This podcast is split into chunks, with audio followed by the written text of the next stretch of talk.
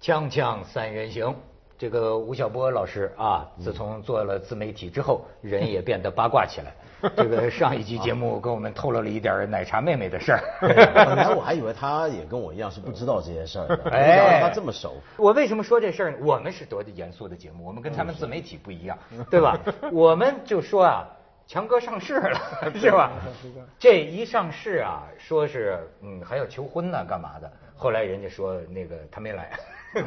就是说你说不不要是说严肃的节目，不，强哥不愿意说啊感情强问啊题对，对吧？对对对这个什么强哥，他比我还小，小啊是所几以年的七零，你知道74七零后70在这一波电商大佬当中啊，马云是岁数最大的，马云六四的啊，马云、张朝阳是六四的啊，他们是最大的。然后中间那一波呢，像李彦李彦宏、呃马化腾几个都是七零年前后的，六九对到七零， 69到70哎然后呢，刘强东是六四。就他们74这是一波啊，七四七四啊是这一波。然后特别神奇的是，像 BAT 这三家加 BAT 加上刘强东这波人，全部都是在九八年底到九九年五月份之间创业的。这说明什么呢？就说明那个时间段是中国创业最好的时候。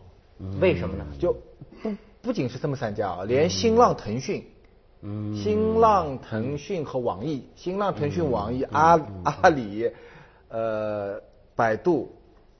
都差不多那哎时候，都全部都是像哎像就京东世纪之交的时候嗯京东全部都是是，包括包括盛大，嗯，那九八年发包生了括什么包括三六零九八年发生了什么事情呢？啊。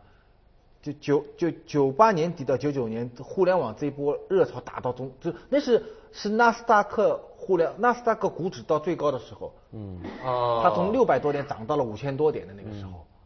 就是互联网泡沫的时期，所以中国全部拷贝美国那个模型嘛，嗯，等于大家上来，然后到互联网泡沫零零年破灭嗯的，二零零零年四月份开始慢慢破灭，所以这波等于是在全部在这个之前的一年半诞生，而且有一些还在这个中间上市，啊而且融到了资啊像新浪、网易、搜狐都在这个时间上完市，然后腾讯融到了资，马云融到了资，然后就活活活到后来。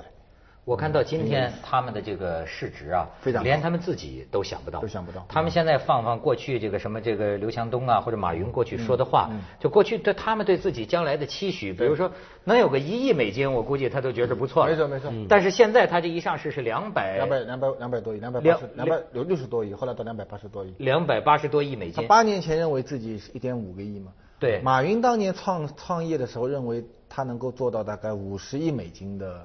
公司。可是现在我给您念一段啊，这京东啊是现在已经成了仅次于腾讯、百度的中国第三大互联网上市公司，嗯而今年阿里巴巴也会上市，预计市值在一千六百亿到两千亿美元之间。吴晓波说过，不懂电商肯定没有未来。 哎，阿里没那么高，估计不，你觉得不会？不会有那么但千亿高美金没问题。呃那肯定过千亿。对，现在等于是电商这件事儿呢，我觉得有两两两件事儿可以谈一谈啊。一个是特别特别挺高兴的事儿，就是它对传统制造业和服务业的冲击已经是一塌糊涂了。就整个行业，你比如说，比如说在电商里面，它最百分之六十的淘宝的这个买卖商品是服装。嗯，百分之六十是服装，对那么就造成什么呢？造成比如说现在全中国所有的服装连锁企业在过去的几年里面的市值狂跌，拼命掉，啊，嗯，全部跌。现在连锁的品牌啊，它大概一般像李宁啊这些，它原来都有全国有嗯五千多家店，现在大概只剩下两千多家店了。嗯哦有大规模的店铺萎缩。还有呢，就是就是本本来就是中国不是很多中心城市，比如说对比如说上海啊、广东啊、杭州啊，它周边原来都有服装集贸市场。对，啊，那是原来很赚钱的那老板是。对我前两天碰到一个老板，杭州四季青的一个服装老板是，他大概二十个商铺，那过去二十年就每天翘了个脚那赚钱啊。是对对啊对。好，然后他就前就碰到我说吴老师，我转型啊。他说，他说现在不行了，就就就三年前开始，就是每年的那个服装的他那个柜台的租金大概有百分之三十下降，嗯，就每年符合啊下下下下下。然后他说，问题是租金下跌，嗯，租他的店铺的那个人还赚不到钱，嗯，每天就碰到他王老板，你看我明年再跌一点，呃跌跌跌，他说我该怎么转型？嗯我说你哪一年呢？他说六几年了，我说别转型了，你已经没机 会了。嗯回去洗洗睡觉，到时候该干嘛干嘛，把钱传给儿子就完了。嗯但这里所以头这一波就就非常但这里头小波啊，我觉得我我想的事情是一些可能很很低级的问题啊，就是说现在因为原来传统上来讲，比如说一个国家或者一个经济体的升级发达，比如进入到第三产业，像中国进入服务业，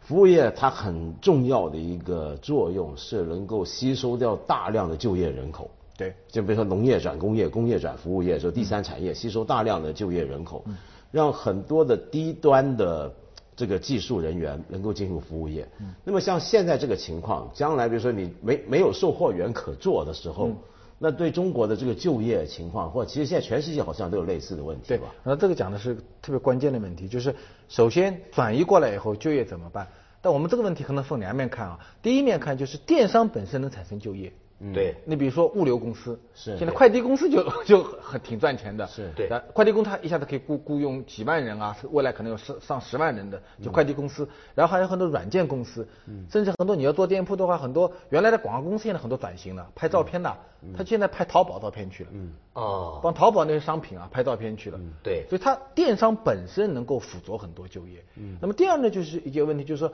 那么你传统的那波怎么办？那就逼着你改型转型。嗯。就逼着你传统的，你比原来，比如说我做一个服装的，嗯那么我我我我我只要在那个这个这个杭州地区开个呃一一一百家两百家连锁店，我就在那卖就能行。你现在不行了，因为现在杭州的小孩儿他他在淘宝都上在看淘宝到的买是衣服全了中国所有的商品比较了，对就性价比，那就你要么就能够做出更好的商品来，要么你就被淘汰掉。嗯，就逼着你产业做转型。而且他刚才讲给我一个数字，我都觉得吃惊嗯啊，就说这个呃阿里巴巴，说它这个利润率非常高你你听他说说。对，，这是第二个问题，就是说好的问题是它对中国的制造业、服务业有冲击嘛。那剩下来问题说，你是做平台的嘛？嗯那么那些你平台做了很大了，赚了你这个做了很大以后，那么那些做制造，真正那些在重那些做服装的、啊、做牙膏的、啊、做做汽车的、啊、这些人有没有赚到钱？这是一个挺大的一个问题。你说什么对数据？去年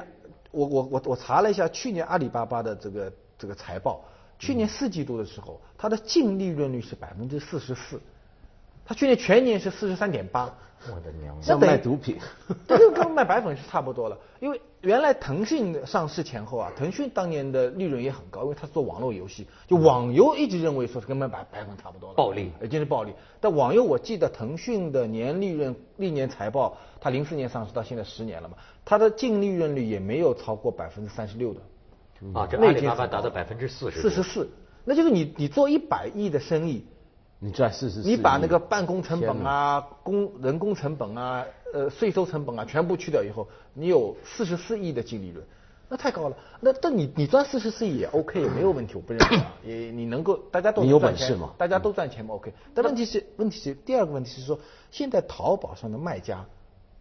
有大概有几百万。淘宝现在是拒绝公布这个数据，嗯我我我知道的，我我我我我我预测这个数据大概是六百万到八百万之间，嗯，这是很大的数据了，因为中国现在的个体工商户啊，大概三千六百万，嗯，的个个体工商户，哦那么你在淘宝上卖，大多很多都是个体工商户嘛，对对对也就是中国有百分之二十的个体工商户在在淘淘宝宝上卖上面东开西嗯店卖东西了，但问题是这部分人里面，大概百分之八十是亏损或赚不到钱的。哎呦，哦，这就我觉得是个大问题了，就跟咱们一个国家一样的是吧？国家你公国家赚大钱对淘宝的老百姓公务员嘛没，钱是一个国家嘛，对对对对你这个国家挺有钱的，结果你的老百姓呢，大部分是没有钱的。那我就认为这个商业模模式的业态，现在看来是有问题的，就是你对原来有冲击，大家转到你这来做生意了，嗯但做生意呢，大家觉得你是个未来嘛，但是对你这个未来我到眼前我赚不到钱，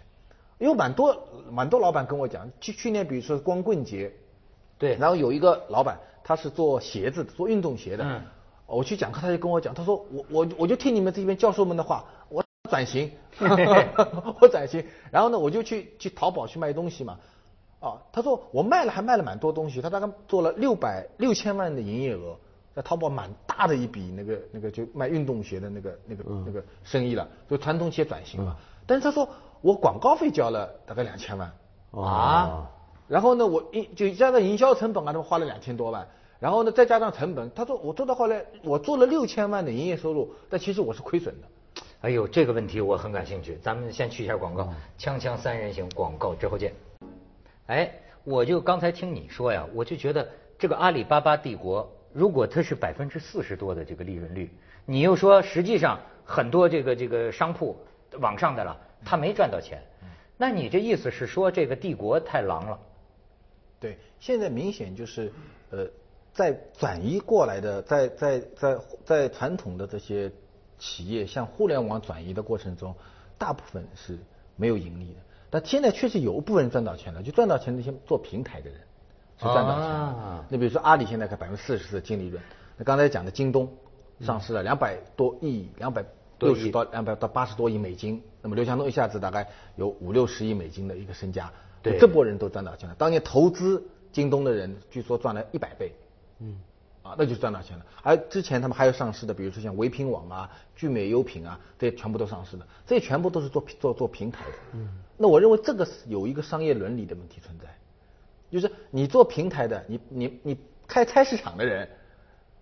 赚了钱了，结果那些卖菜的人、种真正种种菜的人，其实在这里面没有赚到钱。所以我认为现在的中国这个电子商务的一个业态，还是一个前还是当前的一个中国式业态。哎，这算不算店大欺客？对，嗯对吧？那但是你怎么这这也是市场形成的啊，你可以不来我这儿、但啊。还有演变，我认为是演变。我认为中国现在确实是存在一个，在这个转移过程中，其实我们的电中国的电子商务产业是比美国啊要野蛮的多。野蛮，嗯，我喜欢这词我认为是野儿蛮的，多没错儿比。如美国现在最大的两家，一家是亚马逊，一家是易贝。是啊，亚马逊的营业收入很高了，去年超过两百亿美金了。嗯，它的利利润只有不到两个亿美金，就百分之零点七。那它利润是低了，但它它它它，因为它做很多很多投入了，投入了很多物流啊，投入了是很多研发啊，是很多是产品啊，所以它的股价一直很高。是所以亚马逊的股价一因为直它有成它这个潜质很好嘛。对它，它它有它现在有大概四百到五百美金是一股，呃，就涨涨得很好。就是就它它引领了一个产业，嗯、它不是利润非常高，还有还有一倍利润比它高，嗯，一倍的营业额大概不到五十亿美金，嗯，啊不到五十亿美金，但是它的净利润率是百分之十八，嗯，那在美国人看来已经是很高了，嗯，啊，美国而的在美国上面，比如说卖东西，在在亚马逊上面卖东西，那些商户是赚钱的机会比较大，是吧？你的意思是？呃，亚马逊它也亚马逊的模式像京东其实是是自己统购统统采的，对统采的，嗯，啊，它但跟但是这个一般说资本家的像资一本倍的一倍的模式，是自自由，呃，就有点像一倍是一倍也跟淘宝也不一样，一倍是收取交易费的，是就咱们俩做生意，他去收交易费。那淘宝呢很神奇，淘宝它是免费模式，就是你是不用付我淘宝钱的嘛，对对不对？我们俩做生意不用付淘宝钱，对。那淘宝的这个钱怎么赚来的？但是我要东西卖给你的话，你要知道我呀，啊要他帮你导流量，广告嘛，就流量他啊帮，你广告做啊，这就广需要告嘛钱，啊，他是赚的是是是是免费的进入，对但是你要要有呈现，对你就要收收费。是但是你说，文道，你觉得啊，你研究这伦理学的，你觉得商业市场有伦理可言吗？他不是说资本家的本性是贪婪的吗？他是能拿到没错百分之四十多的利润率，没错你什么意思？你说我分给你们一点儿，这不没也有不可能？呃，伦理不是在这个层面上讲，当然这个层面也要讲。现在伦理，比如说最近一年不是有本书很红嘛，《经济学人》什么大家都在谈的一本书，叫《二十一世纪资本论》嘛。新资本论对，嗯是一个法国的一个学者写，非常红。里面就谈未来的这个资本主义的社会走下去，贫富差距会持续扩大对到一个他不能承受的地步对。其实这是很多方面都看到的，比方说像刚才我谈就业问题，因为我很我我有点左嘛，我很关心工人阶级就业问题嗯嘛。当然，现在服务业的人是能够转行进入物流业或什么，但是你注意，这每一次的这种行业的大规模转变，它必然出现一个什么现象，就是它技术要求会越来越低。你原来你比如说做工匠变成工人，你技术要求低了。原来做服务，比如说我在一个商店，我做服务员，虽然已经技术含量不高，但还是有点专业水平的高低的吧。你请店开店开店请人，你要找资深的，因为他懂得怎么做怎么样。但是你做物流呢，那个技术水平就已经变得非常非常低了。那么这种技术水平不断降低的情况带来的结果是什么呢？就是每一个工作人员他随时可被替换。 嗯，他随时可被替换，所以他薪水会变得更低。那么，所以现在出现一个情况，这是一个全球性，从社会学角度来讲，就全球性的呃工人阶级啊，他的技术含量越压越低，他们所需的技能越来越少，然后他们其实不用再读那么多书，那他们收入也越来越低，因为你你本来不用那么多东西，我我我只要你你给我送个货，我我要你读大学干嘛呢？对不对？所以薪水越来越低，而每个人就随时都可被替换。那么剩下真正最赚钱的呢，就是我们现在。比如说把奶茶妹都搞走的那些那种人，你真说出了大家的心声。 对，所以现在有这样的一个情况， 但是这个问题呢是，那你所以伦理啊，你比如说你刚才说的很对，市场社会好像本来也没什么伦理，但是不一定的，因为有时候这个伦理也会产生一个调节作用。比方说，假如你中国的电商现在都是这样子，在暴利的情况下下做买卖。那也许就会，我不知道这么猜测对不对？市场上也许会出现一些稍微的公平一点的嗯一些平台，就等于比如说我们说毒奶粉，我从来不太担心这个问题。我觉得如果中国食品安全有问题，迟早我们会竞争出现一家有信誉的食品公司。嗯，对，哎，但是你说为呃或像你说的这种情况，照我知道的市场竞争理论，那就应该有人出来革马云的命。嗯对对，这现这对竞争嘛， 你 讲的对，就现在大家想革马云的命嘛，但马云碰到一个特别好，他的命很硬 嘛。对，他真够硬 就的。嗯，它的硬硬在哪里呢？就现在，比如大家都现在转移到手机端了嘛。比如对你在 PC 端啊，我认为如果现在中国还处在 PC 端状况的话，你革京东的命，革马云的命的空间还挺大的。PC 端人容易浏览嘛。嗯对现在到了手机端了，到了手机端以后呢，就人的选择面就越来越低了。嗯所以等于什么呢？你手机屏幕就那么大，那么就谁谁只要控制那个信息流的那个人，控制流量的那个人，嗯他就是最强的人。就你生产全世界最牛逼的商品，你没没办法让消费者知道你还是个麻烦事儿。那你要知道成本如果很高的话，那你的利润还是被、被流量给控制住了。哦所以我认为中国现在未来蛮可怕的是会在手机端，在移动互联网端出现流量寡头。嗯你看过去过去的一年里面出现大规模的并购案、b 嗯 a t 都在腾讯啊、阿里大规模的在并购，他们在并购什么东西呢？都在并购流量，并购入口。嗯啊，然后，然后以后中国消费者会面临一个情况，比如我们打开手机，你脑子里想得到的入口就是这些大概就二十三十个，比如说对搜索啊、地图啊、美食啊、购物啊、这个新闻啊、这个视频啊，就是，然后这几个你你就发觉没有，它其实可能就两三个人控制住了。哎呦，那真是，哎嗯这，那这是不信息是？寡头？中国进入到会进入到个信息寡头时代，那是不是就得将来像美国弄那个比尔盖茨一样那种反垄断法？对我认为这个我是认为中国我们需要挺危险的一件事情。而且我们中国咱还们先去一嗯下广告再聊。锵锵三人行，广告之后见。会不会还有另一个问题？就是中国，你讲这种寡头，还有一种情况催促它的产生，就是我们电商或者是互联网市场的这个准入门槛其实非常高，而且没有什么国际竞争。最起码在中国这个市场之内，你比如说像像像谷歌啊或什么，在在中国市场里面是限制重重的。对对对那 Facebook 也进不来。对那 Twitter 么进不所以来变得推的进不来，所以他们那些其实也在开发自己的一些的流量管道，但是问题都进不来。对嗯那都进不来的时候，这十三亿人的市场其实就是一个，他就闭关锁国。对，就闭关起来，就让那几家去玩。就未来中国非常可怕的是，就是在在互联网领域里面出现一次闭关锁国。啊然后就我们最不能得罪的人，首先是是马云、马化腾和李彦宏。然后你得罪他们三个人以后，可能我们我们这一人的互联网就不存在了，就就你就搜索不到了。然后你任何的产品、商品都，你任何的作品都没办法被呈现。所以这个其实是某些组织特别愿意看到的事情，他只要控制三个人就可以了。对，哦，哎这个呦，是最这个容易真被是被控制的事情。所以，所以其实我们看到的是特别繁荣的这个信息化革命的一个同时，其实是发觉它是在跟闭关锁国的背景下面出现了一次寡头竞争。是啊，我觉得如这果非常危对险。如果谷歌能进得来，如果 Facebook 能进得来，Twitter 能够进得来，那这个市场就是全球化的竞争。对那这种信息壁垒蛮难形成的，所以你蛮难被屏蔽掉，嗯嗯嗯对不对？你在这个市场不行，我到那个市场可以呈现。那现在等于是外部市场是不存在了，对，都没有了。你这个就像是啊，我就说，呃，这最近我接触一些大学生，他们都说到北京不好混，嗯因为都说到创业哈，年轻人，呃，失败了一通之后，终于能够明白，说这个地方啊，要有关系有背景，创不了什么业业 啊？这同学当中，这得是什么子弟，嗯他才行，他才有这个机会。所以你到最后就是会形成这种寡头嘛，寡头俱乐部嗯他掌控的越来越越大，其他人你没你没得玩儿啊。对对哎现在全国手机的手机端的流量的前十个入口，应该就属于四家企业而已。哎呦，哎，但是他们会不会太刚一折呢？就按照某种规律，它发展到一个顶点的时候，接下来又会怎么样呢？对，那就看看未来法律到底会会怎么来处理，或者还有可能会有新的革命者。那我认为新的技术还是有可能会绕绕，这个是我觉得有可能有可能。比如说一些未来，比如说一些新的语音技术啊、支付技术啊，一旦发生以后，它就会对现在的淘宝模式，就是你的商业模式能不能够维持下去，这是所商业以本身。你讲的事儿，我觉得我非就把常你绕过去，嗯非常有这个宿命感和戏剧性。为什么呢？因为据我听说，马云是最主张，嗯好像